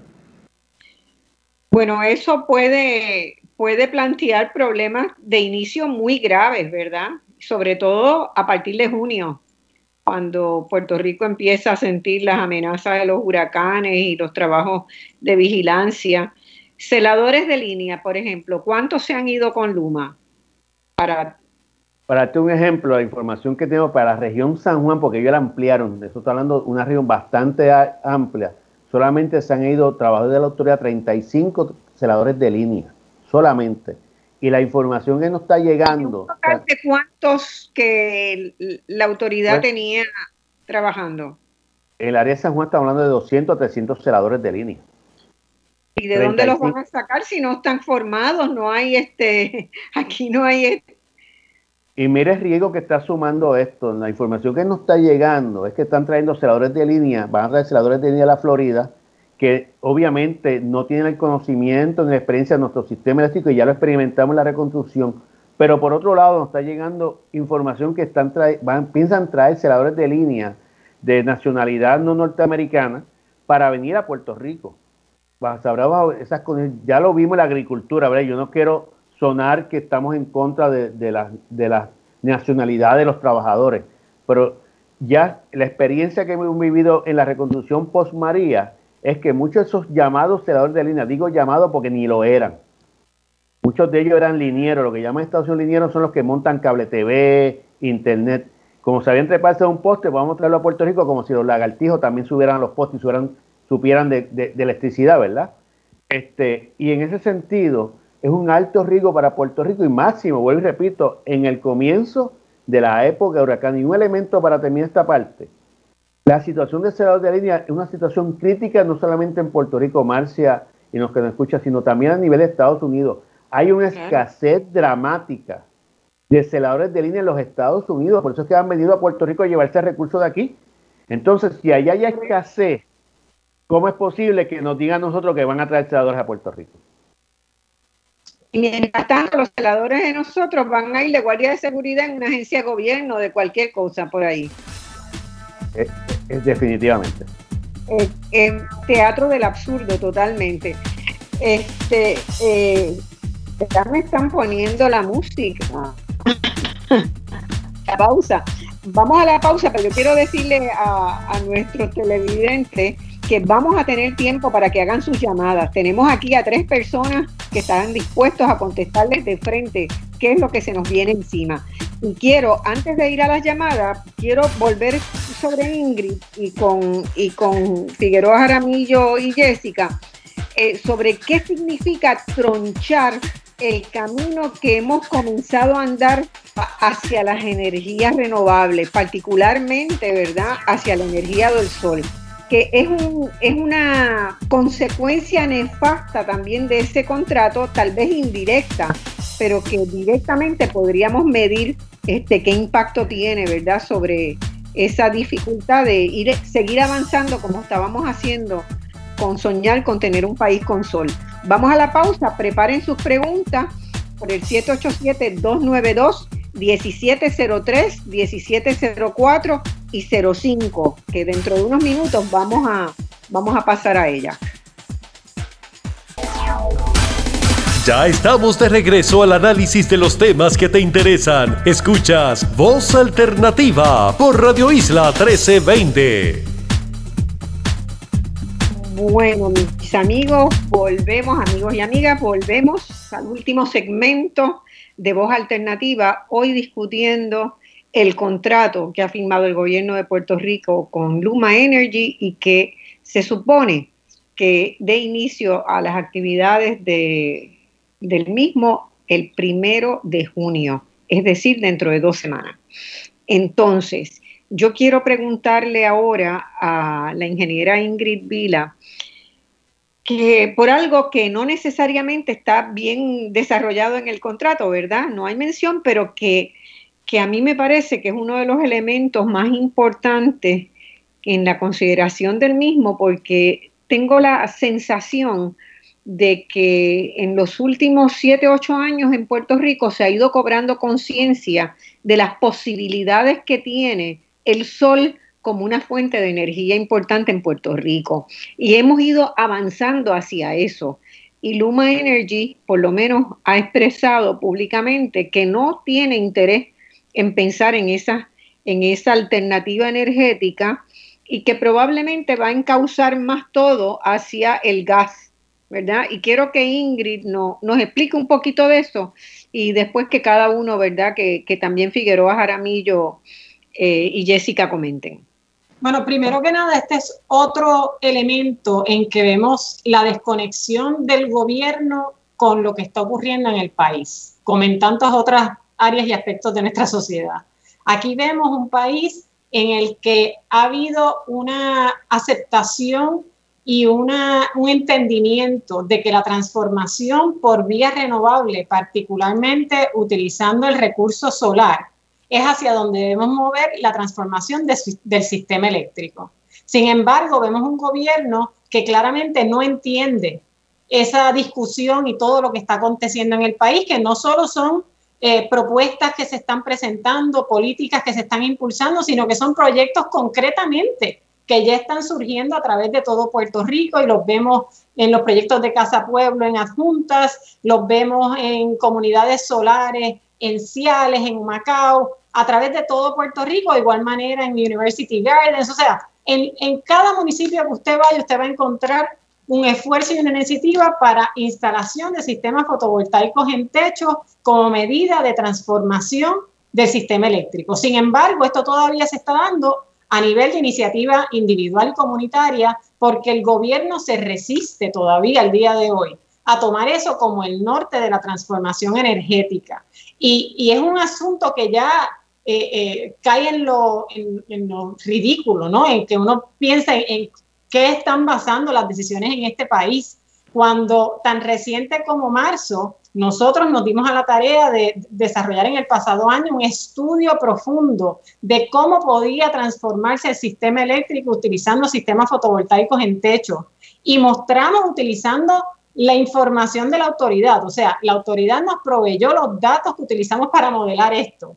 Y mostramos que es posible y viable transformar nuestro sistema energético en los próximos 15 años con sistemas fotovoltaicos en los techos y almacenamiento, permitiendo que un millón de hogares tengan sistemas resilientes en, en sus residencias, permitiendo reducir las emisiones de CO2 al 70%, brindando reducciones considerables en el gasto de compra de combustible en el orden de 400, sobre 400 millones anuales y con inversiones modestas en el sistema de transmisión y distribución. Y digo modestas porque son en el orden de 600 millones.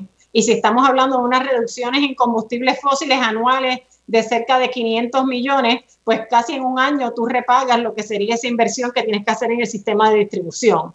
Y, esto redundaría, si se utilizan los fondos federales disponibles que hay en el país, que no sé si es un tema que han tocado y abordado, ¿no? De cómo es ese, ese es el gran eh, eh, atractivo que tiene Luma con este contrato, son los 16 mil millones en fondos federales que vienen a Puerto Rico y ellos no van a poner ni un dólar en inversión, que por eso yo cuestiono el que se le llame esto una privatización, porque aún en el mejor de los escenarios de las privatizaciones que uno ve en otros lados, el privado pone algo en la mesa. Aquí no están poniendo nada en la mesa, ¿no? Pero volviendo al tema de, renovables, si se utilizaran 9.6, 9.600 millones de esos 16.000 millones, no estamos diciendo ni la totalidad, se podría instalar sistemas fotovoltaicos resilientes en un millón de hogares y reducir los costos totales del sistema por debajo de 15 centavos el kilovatio hora. No sé aquí, Ángel quizás pueda decir cuándo fue que tuvimos la última vez 15 centavos el kilovatio hora, pero me parece que han pasado unas cuantas décadas desde entonces. Y sin embargo, le presentamos toda esta información, brindamos los estudios, o sea, no es simplemente una propuesta en papel, está estudiada técnicamente con herramientas similares a las que utiliza la autoridad, a las que utilizan empresas como ATCO y Cuanta para realizar este tipo de análisis. Le presentamos que es viable y cuál es la respuesta que tiene Luma ante el negociado donde hemos traído esto a la discusión, que ellos no van a participar de instalación de sistemas fotovoltaicos en techo. Han puesto cuchumil, pero, y perdonen la palabra cuchumil, pero es que esa es la palabra que le va, a el estudio diciendo, pero ustedes pensaron en esto, en lo otro, y en todas, eh, todas las consideraciones que traen, todas están atendidas en el estudio. Es simplemente buscando cómo obstaculizar, cómo retrasar, cómo no meterse en invertir en energía renovable, que es donde deberíamos estar poniendo los recursos. Así que estamos, sí, ante un ente privado, Luma, que no va a promover lo que necesita el país. Estamos ante un ente que se está resistiendo desde ya, desde antes de iniciar la operación. Ya está dejando claro en blanco y negro, escrito en su documentación presentada ante el negociado, de que ellos no van a impulsar la instalación de sistemas fotovoltaicos en techo y que por ende los fondos federales ellos no van a promover que se utilicen para esto. Y quiero dejar claro que mencionabas algo, Marcia, que, que quizás esto no es algo directo del contrato, pero es que esto es algo, una consecuencia directa de la construcción de esta privatización. ¿Por qué? Porque se privatizó el sistema como un sistema centralizado. la Autoridad para las Alianzas Público-Privadas y el gobierno de Puerto Rico estructuraron una privatización, por un lado, del sistema de transmisión y distribución, que lo que implica es que pues, es perpetuar un sistema centralizado, porque tú no le vas a pasar un privado, un sistema de transmisión y distribución, si quieres luego desarticular o dejar de utilizar ese sistema de transmisión y distribución para moverte a un sistema como el que estamos promoviendo nosotros, que es un sistema distribuido, ¿no? Donde ya no necesitas tanto esa dependencia en ese sistema. Eh, para mí este, esta, esta situación que estamos viviendo ejemplifica muy claramente el riesgo en que estamos en un momento de oportunidad para utilizar fondos que vienen en apoyo a las necesidades de infraestructura de Puerto Rico y los estamos dejando perder. Otra vez Puerto Rico vuelve a perder oportunidades de utilizar, ¿verdad?, este, esos recursos para reencaminar su desarrollo. Y me parece que, este caso es el que mejor ilustra de todo lo que hemos vivido en las últimas décadas, que mejor ilustra eso. Eh, no sé si este Ángel y Jessica quieren comentar sobre esto. Me parece muy importante lo que, lo que Ingrid acaba de plantear. Yo quería añadir a lo que Ingrid estaba mencionando, que el contrato le da tanto poder a Luma como para establecer ellos las decisiones de política pública e ir contra lo que establece la ley, porque la ley 17 del 2019, que es la ley de política pública energética, establece que ya para el 2025, que eso está ahí al lado, deberíamos tener una cartera de energía renovable, renovable del 40%, que no, que Ingrid sabe más que yo, pero entiendo que no estamos ni cerca a eso. Y, así sucesivamente, 100% para el 20, 2050, pero Luma simplemente no tiene ningún tipo de interés en, seguir esa política pública ya establecida por ley, que entonces es otro de los elementos por los cuales ese contrato, ¿verdad?, Va, es contrario a lo que establece la ley. Marcia, y, y, y, añadiendo a eso, ahí tú escuchas el doble discurso del gobernador. Por un lado dice que esto es un país de ley y orden, y por eso alegadamente no se debe cancelar el contrato, pero sin embargo, la ley que maneja todo esto, que es la ley 17 y la ley 120, no tiene ningún interés en cumplimiento de ella, específicamente en lo que se llama del tema de, hacia fuentes de energía renovable. Eso es que tú escuchas el doble discurso. Mira, no solamente los compañeros de cambio y compañeras de cambio y queremos sol, ya Inesis venía discutiendo también alternativas viables sobre esto, de esta transformación de la gobernanza, porque la autoridad no tiene un problema meramente tecnológico, el principal problema que tiene la autoridad es un problema de gobernanza y el gobierno de Puerto Rico, donde las decisiones se toman de acuerdo a ese modelo de gobernanza y por eso es que no podemos lograr esa transformación. Eh, muy bien, me avisan del, me avisan del control que ya tenemos llamadas, así que voy a dar paso a ellas porque la gente tiene muchas preguntas para ustedes. Eh, adelante la primera llamada. Sí, buenas, buenos días. Eh, de San Juan. Encantada, ¿con quién hablamos? Sí, con Cordero. Mira, eh, eh, Ingrid, lo que pasa es que primero hay que quitarle el impuesto al sol que le puso José Ortiz en el contrato. Y ese tipo se ha, hecho un hit and run. Él, él, él tiene por escrito, dejó un impuesto al sol. Y entonces ahora, la, y otra cosa, la táctica es ahora dejar los contratos amarrados para que el pueblo de Puerto Rico no los pueda desamarrar.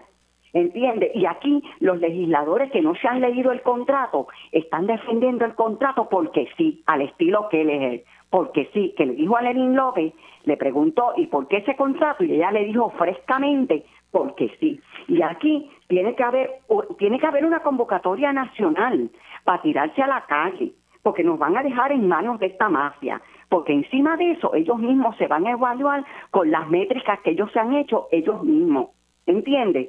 Entonces, esto, eh, eh, o sea, si no, si no, yo estoy en contra totalmente. Y lo que yo espero, yo espero que este país lo, seamos, seamos los más que estemos en contra que a favor. Porque esto esto es un entrampamiento, lo que le han hecho, eh, lo que están haciendo estos gobernantes, que estilo metropista, Fortuño dejó un contrato a 70 años, porque son 40 y 30 por, por automático, ¿ah? por, por, por volverlo a, renovar, son 70. Y estos, estos ladrones, estos ladrones, porque son ladrones, porque se van y después se van a trabajar a Luma. O se, se va, míralo, Fortuño está en la, en la Junta de Directores de Metropista, ah, moviendo su, su, su hilo porque ellos buscan su, su trabajo para después irse a trabajar con ellos, igual que hizo con Steptoe. Y no sigo hablando porque se me chifla el moño. Gracias. Ingrid, comenta, por favor.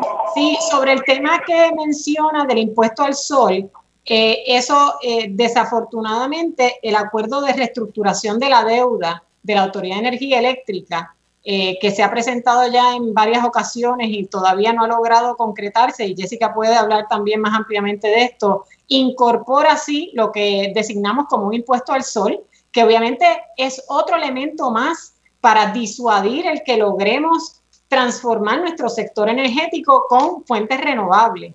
y nuevamente lo que presenta es que hay una insistencia en mantener este sistema centralizado a base de combustibles fósiles. Así que, por un lado, tenemos el contrato de Luma y todo lo que hemos explicado y cómo se oponen a lograr una transformación vía renovables y cómo no tienen ningún incentivo para lograr esa, lograr eso, eh, obtener eso, esas metas renovables. Y por otro lado, tenemos por encima de eso también un acuerdo de reestructuración que quiere imponer un impuesto al sol. Así que vemos que hay una acción concertada del gobierno y la Junta de Control Fiscal para que Puerto Rico siga siendo este lugar que eh, eh, continúe supliendo y llenando las arcas de estas corporaciones de combustibles fósiles sin pensar en, lo que es mejor para el país, sin pensar en, en el bienestar o en el bien común. Y no hablemos de lo que eso representa en aumento en tarifas porque tenemos el proceso de reestructuración, el acuerdo con los bonistas, más el contrato a Luma para el cual no hay dinero, y esto quiero que lo podamos mencionar antes de que se acabe el tiempo. No, la Autoridad de Energía Eléctrica no tiene el dinero para asumir este contrato y por eso hay que pedirle un préstamo al gobierno central de 750 millones, que ellos lo, lo quieren llamar de distintas formas, pero al final del camino la Autoridad de Energía Eléctrica tiene que devolver ese dinero porque el gobierno central también está en quiebra. Entonces, ¿de qué estamos hablando? O sea, por cualquier lado que lo miremos, esto es nefasto para no solamente los, trabajadores son importantes, los retirados son importantes, pero esto es un efecto para la, para, o sea, esto tiene efectos nefastos para el pueblo de Puerto Rico completo. Y una cosa que, que, quiero sacar de la llamada eh, que acabamos de escuchar es la importancia de salir a la calle y pelear esto, porque la Autoridad de Energía Eléctrica es del pueblo y el pueblo es el que tiene que reclamarlo. Y por eso hablamos de la marcha del, del, de la manifestación del 18 de mayo ante, frente al Tribunal Federal y de otras iniciativas como comunicarse con sus legisladores para exigir que tomen acción en este, en este asunto, porque la autoridad es del pueblo. Y, creo que presión sobre la fortaleza directamente también. Claro. Eh, Ángel. Y, en esta etapa es importante destacar que ese, ese préstamo, que solamente es de 750 millones, está hablando de mil millones, porque también van a sacar 250 millones de la autoridad, la autoridad que no le paga su sistema de retiro, hay dinero para poder darle nutrir estos seis fondos, esos seis fondos del contrato, lo va a pagar directamente el pueblo de Puerto Rico, porque en la medida que la tarifa no pueda compensar los gastos que se le van a pagar a la Luma que estamos hablando de alrededor hasta 125 millones de dólares anuales. Encima de ello, todos los gastos operacionales. Un elemento que no hemos discutido es la nómina, porque ya Natalie Yaresco dijo que la nómina de los trabajadores que vamos a pasar al gobierno central va a salir de la factura de la Autoridad Energética. Cuando venemos a ver, toda esa, cuando se junta todos esos gastos, va a tener un impacto directo a la tarifa del pueblo de Puerto Rico. Y eso todo, ¿por qué? Por este contrato con Luma Energy. Y déjame otro dato tomando lo que dijo Ingrid sobre la falta de transparencia y la falta de intención hacia fuentes de energía renovables, porque una de las matrices de Luma Energy, ATCO, su negocio principal es el gas natural. Por eso es que, se, por eso es que también un gran obstáculo en este proceso, y verás por ahí ya mismo sonando, si es que Luma llegase, que la transformación de generación va a ser hacia el gas natural, porque porque hay intereses también económicos detrás de esto, y principalmente de una de sus matrices. Y hay que ver quiénes son los intermediarios puertorriqueños de todos esos carteles, ¿verdad? Que, existen, porque de que los hay, los hay. Vamos a la próxima llamada. Hola. Buenas tardes. Buenas Saludos, buenas tardes. ¿Con quién estamos? Se habla con Ramón Reyes de Cagua. Quisiera preguntarle a, las tres este, eh, si Luma prevaleciera, que yo espero que no, en este contrato, eh, ¿qué, ¿qué efecto tendría esto sobre los, consumidores, que son más de un millón de consumidores que tienen la energía eléctrica. ¿Qué efecto directo tendría esto sobre los mismos? Gracias. ¿Quieres contestar, Ángel? Empezar la... ya como adelanté, de entrada hay que pagar mil millones de dólares que van a coger prestado para poder financiar los primeros tres años. Fíjense que el discurso del, del gobierno y de los que definen el contrato ya no hablan de reducir la tarifa. Ya se le olvidaron reducir la tarifa. Ahora hablan de que los primeros tres años al menos no va a haber aumento. Claro que no va a haber aumento si vamos a darle mil millones de dólares para financiar los primeros tres años. De que ya nos están advirtiendo que a partir del cuarto año va a haber aumento en la tarifa al pueblo de Puerto Rico. Jessica. Tomen nota también en cuanto al aumento en tarifa que nos afecta a todos los consumidores, pero también el efecto que puede tener en los negocios. ¿Cuánto ahora mismo pagan los comercios por energía eléctrica? Y si esa tarifa sigue aumentando, ¿cuánto van a poder aguantar esos negocios para continuar su operación con un gasto de energía eléctrica tan alto? Así que eso puede crear también eh, que estos negocios pues tengan que quebrar o tengan que cerrar porque no pueden asumir sus gastos operacionales. Mientras tanto, en adjuntas ya los negocios están conectados, ¿verdad? A energía solar. Ingrid. Sí, añadiendo, para no repetir lo que han dicho ya Ángel y, Jessica, un aspecto también importante es el acceso a información, que hoy por hoy estamos lidiando con una entidad pública y en esa entidad pública tiene una responsabilidad de hacer accesible documentos públicos, tiene una responsabilidad cobijada y, de protección constitucional de que todo lo que allí se presente sea accesible a la ciudadanía. Es verdad que hay veces hay que recurrir al tribunal para lograrlo, pero el tribunal obviamente defiende esos derechos hacia la transparencia y la, hacer disponible la documentación pública. Si estamos hablando de un ente privado, usted va a dejar de verse como un ciudadano cliente de una corporación pública y va a convertirse simplemente en un cliente de una entidad privada que va a trabajar todo como si todo fuera confidencial. Y eso ya lo estamos viendo también en los trámites ante el negociado, donde el UME está pidiendo que todo se trabaje de manera confidencial. Así que si usted se quejaba antes de que la Autoridad Energía Eléctrica usted no sabía cómo invertir el dinero, todos los problemas que han salido a relucir en el pasado sobre cómo se calcula la tarifa, etcétera. Ahora vamos a y habíamos adelantado algo, ¿no? En los pasados años de hacer brindar un poco más de transparencia y abrir las ventanas de la autoridad, como yo digo, pues esas ventanas van a volver a cerrarse, porque vamos a estar lidiando con un ente privado que va a tratar todo de manera confidencial. Y hasta las facturas seguramente van a cambiar, ni siquiera van a estar desglosadas, que sepamos cómo es que se calculan, ¿verdad? Es posible. Bueno, ya, el CEO de Luma se ha negado a decir cuál es el salario que, que va a cobrar, y eso es de entrada y los, y los, este, y el nivel que le sigue, ¿verdad? Al presidente, porque aparentemente hay muchos cargos ahí que se, que se van a crear o que se están creando con salarios astronómicos. 22 vicepresidentes a 325 dólares la hora. 22 vicepresidentes, pueblo de Puerto Rico, a 22 dólares la hora. 320, ah, a 322 dólares la hora. Más de 600 mil dólares al año. Más de 600 mil dólares, 16 vicepresidentes. Bueno, 20 y pico. ¿Cuántos vicepresidentes en realidad se necesitarían, Ángel? Bueno, ahora mismo yo creo que ninguno. bueno, ahí tenemos este, ese es el Puerto Rico de hoy. Vamos a la tercera llamada. Hola, señor Rivera de la calle. Saludos, buenas tardes. Sí, he visto una propaganda politiquera, político-partidista en contra de señor Jaramillo, este, vinculándolo con, con Fidel Castro y cosas así. O sea, hay una agenda politiquera aquí para dañar la imagen de los líderes sindicales cuando defienden al pueblo de Puerto Rico.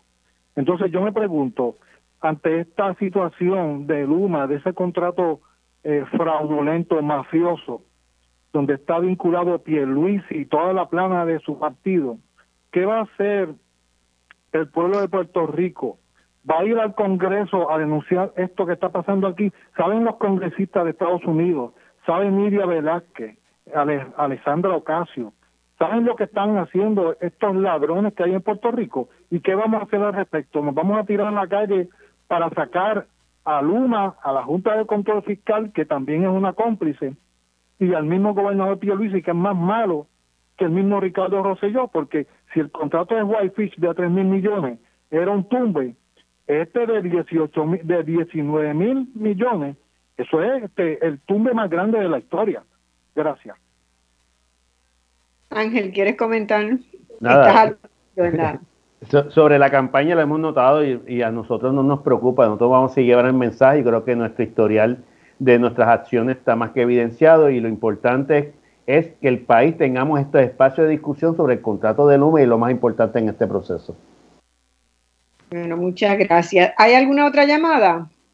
Marcia, quisiera añadir un comentario a esa última llamada, eh, y es que aparte de eh, los ataques que puedan surgir de, ciertos sectores eh, hacia la UTIER, yo creo que aquí hay que denunciar la postura de la Junta de Control Fiscal en atacar la UTIER.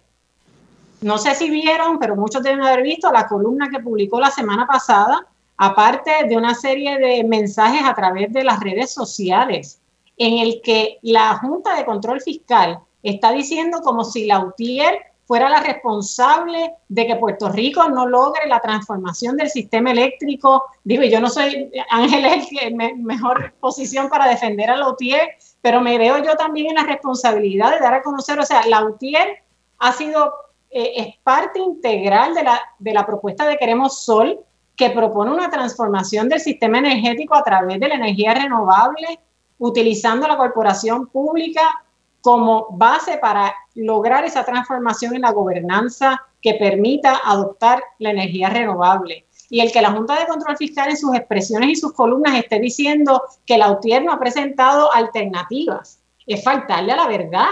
O sea, es tratar, es ponerse en la posición que han estado tantos gobernantes en el pasado que el pueblo ha sacado cada cuatro años, que lo que vienen es a decir medias verdades y mentiras. Y entonces tenemos una Junta de Control Fiscal que está fungiendo como si fuera otro político más en nuestro ecosistema. Y entonces, ¿qué estamos bregando? Estamos bregando entonces con un ente que, que eh, no le falta la verdad por un lado, que está poniendo en riesgo el gobierno de Puerto Rico con esta transacción que explicaba Jessica y Ángel de querer pasarle 750 millones del gobierno central a la Autoridad de Energía Eléctrica, que es un acto de pura irresponsabilidad fiscal, que se ha denunciado y ha sido uno de los señalamientos de la propia Junta de Control Fiscal, como la falta de prudencia de administraciones pasadas del gobierno, que se pasaban eh, eh, dinero de un lado a otro sin tener mucha constancia o sin, sin actuar de manera responsable. Entonces ahora tenemos una supuesta Junta de Control Fiscal a la cual no tenemos acceso porque está impuesta por el Congreso de los Estados Unidos que se ha convertido en otro ente político de nuestro país indeseable.